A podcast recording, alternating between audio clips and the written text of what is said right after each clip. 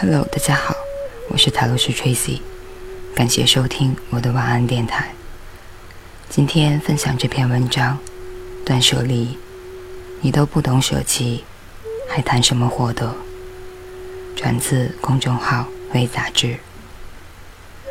佛说人生有八苦：生、老、病、死、爱别离、怨憎会、求不得、五阴炽盛。李宗盛唱：“想得却不可得，你奈何？你奈人生何？该舍的舍不得，只顾跟往事瞎扯。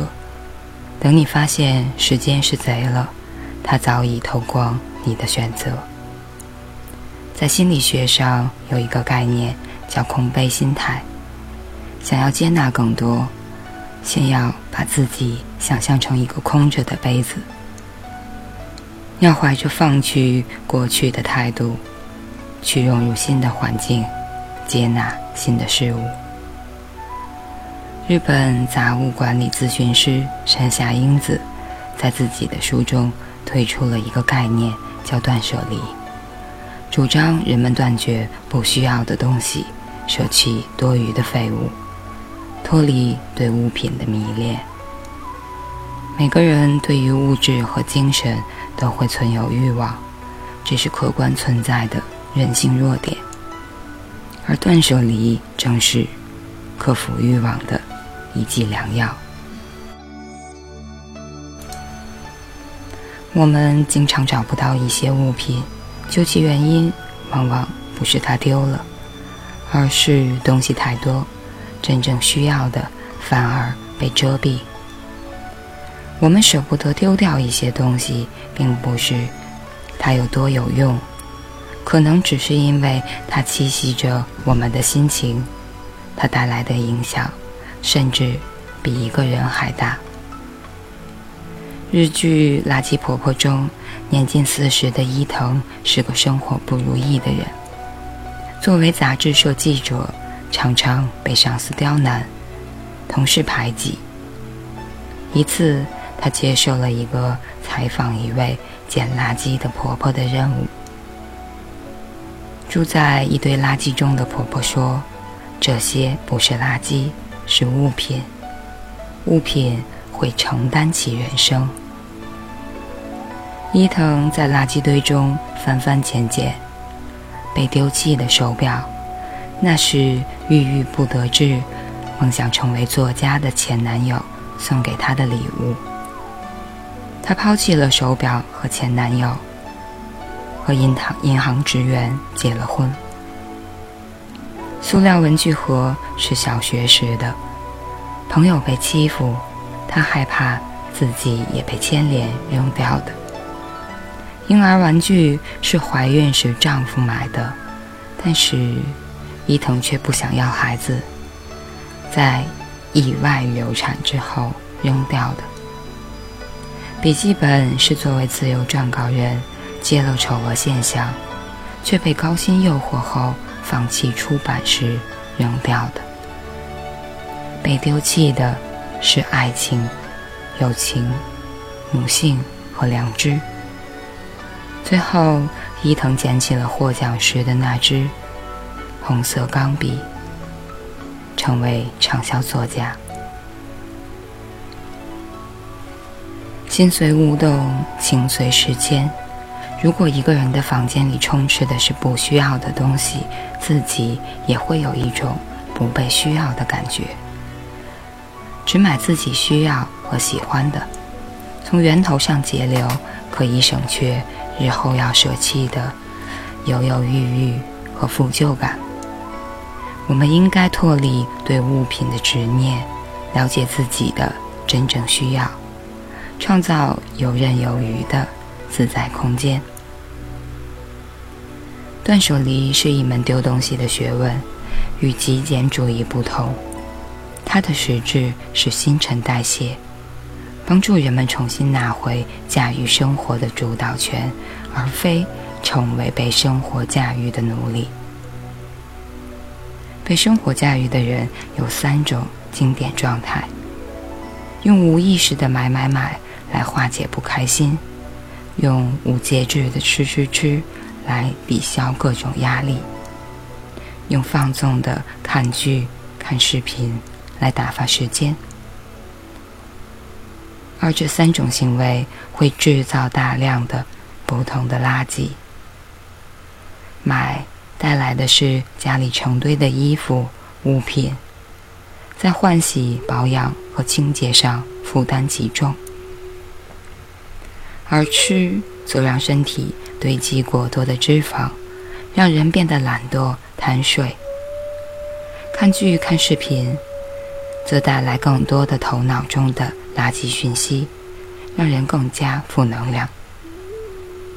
因此，断舍离是通过打破买、吃、看这个循环的第一口，彻底扭转人们的行为方式，让人们渐渐学会不再以自我放纵作为压力出口，从而打破不开心到积累垃圾，再到更不开心的行为模式。如果我们过多的把目光放在当下，烦恼的症结在于想要的太多，比如堆积在书架上没有看过的书，下载好却没有学习的资料，以及自己安排好的长长的行动清单。在断舍离里，以抛弃物品为切入点，是为了让你重新思考哪些才是真正所需所要的。从而去改变自己的精神状态。我们生活在客观世界中，依赖的却是我所感知的世界，所看、所触、所闻，全是自己想象的延伸。所有人都不同，却都以此为依据来生活。客观世界不会自己变好，只会越来越乱。随着东西的慢慢增多，以及生活中渐渐发现的不足之处，原有的布局可能已经不适应高品质生活的要求了。生活总是好散无序的，想要变得有条理，就要快刀斩乱麻，该舍的舍，该丢的丢。只有果断放弃，理智引进，才能赋予生活。不断进化的生命力。除了提高生活质量，断舍离的理论同样适用于爱情，甚至可以指导人生。昨晚深夜，朋友小月告诉我，一直喜欢的一个男生被别人表白了。表白的内容和……嗯，喜欢的男生。向别人表白了，表白的内容和跟他说的一模一样。这个男生在去年的一次支教活动上认识了小月，一直穷追不舍，为了他报名参加了今年的支教。小月的内心深处是喜欢对方的，想观察一段时间再应允。而这次支教，他又遇到心仪的女生，转身。就向别人表白了，这大概就是爱情中最吊诡的地方。你遇到一个人，是你心目中的盖世英雄的模样。很巧，他说他爱你，你们盟约白首不相离。后来，你的英雄变成狗熊，跟你玩金屋藏娇。事情败露后，你伤心欲绝。删除他的联系方式，放狠话，复联，恢复联系，再放狠话，再删除他的联系方式，如此循环。有些爱是一刀毙命，死得痛快；而有些爱，注定是一场漫长的凌迟。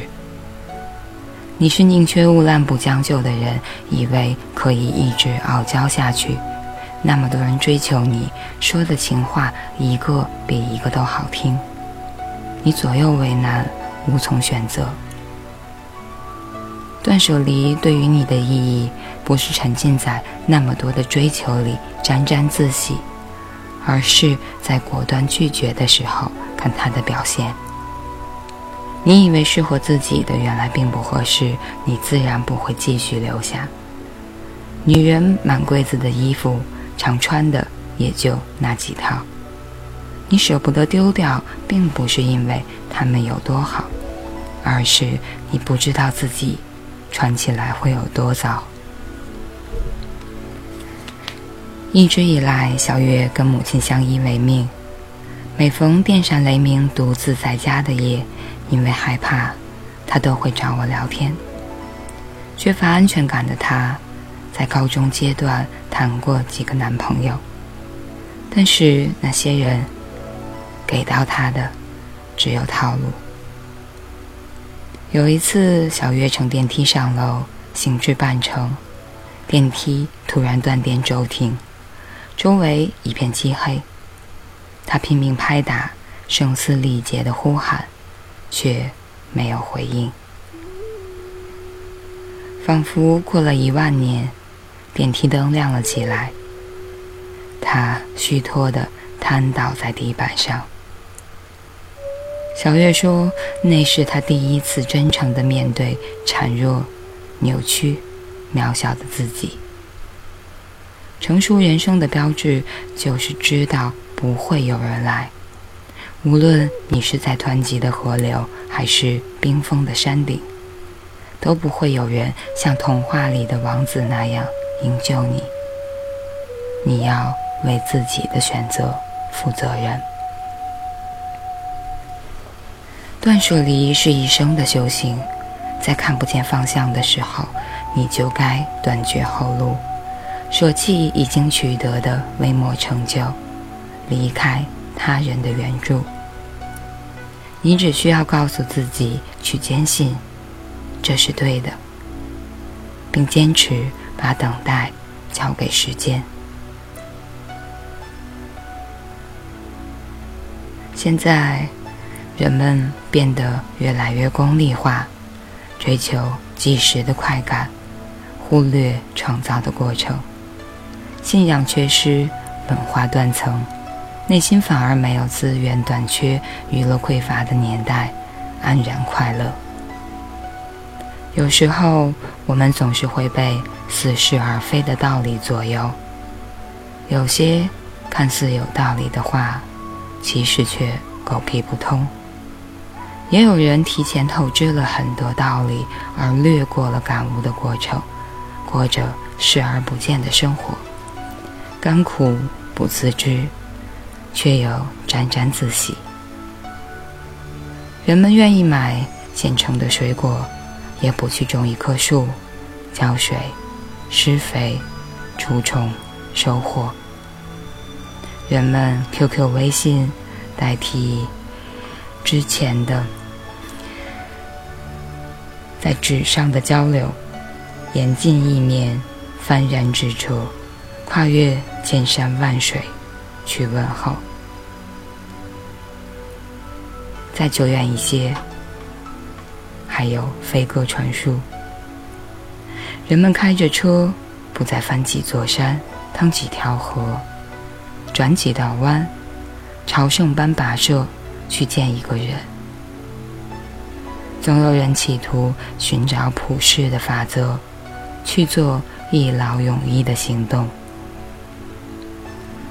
然而，那些看似不变的事物，只是保持了短暂的动态平衡。人无远虑，必有近忧。一个人能驾驭多大的稳定，就看他自身有多大的框架去容纳变化。有生之年，我们注定会遇到很多让我们无处可逃的孤单时刻。那些必经的路程，没有人救赎，永远也不能习惯或适应。我们只能咬着牙，逆着风，忍着痛，熬过去。当你负重前行，走得太累的时候，是该丢掉一些东西了。保持独立，适度拥有，轻松上路。以上就是这篇断舍离，你都不懂舍弃，还谈什么获得？感谢大家收听，我是泰勒斯 Tracy，晚安，好梦。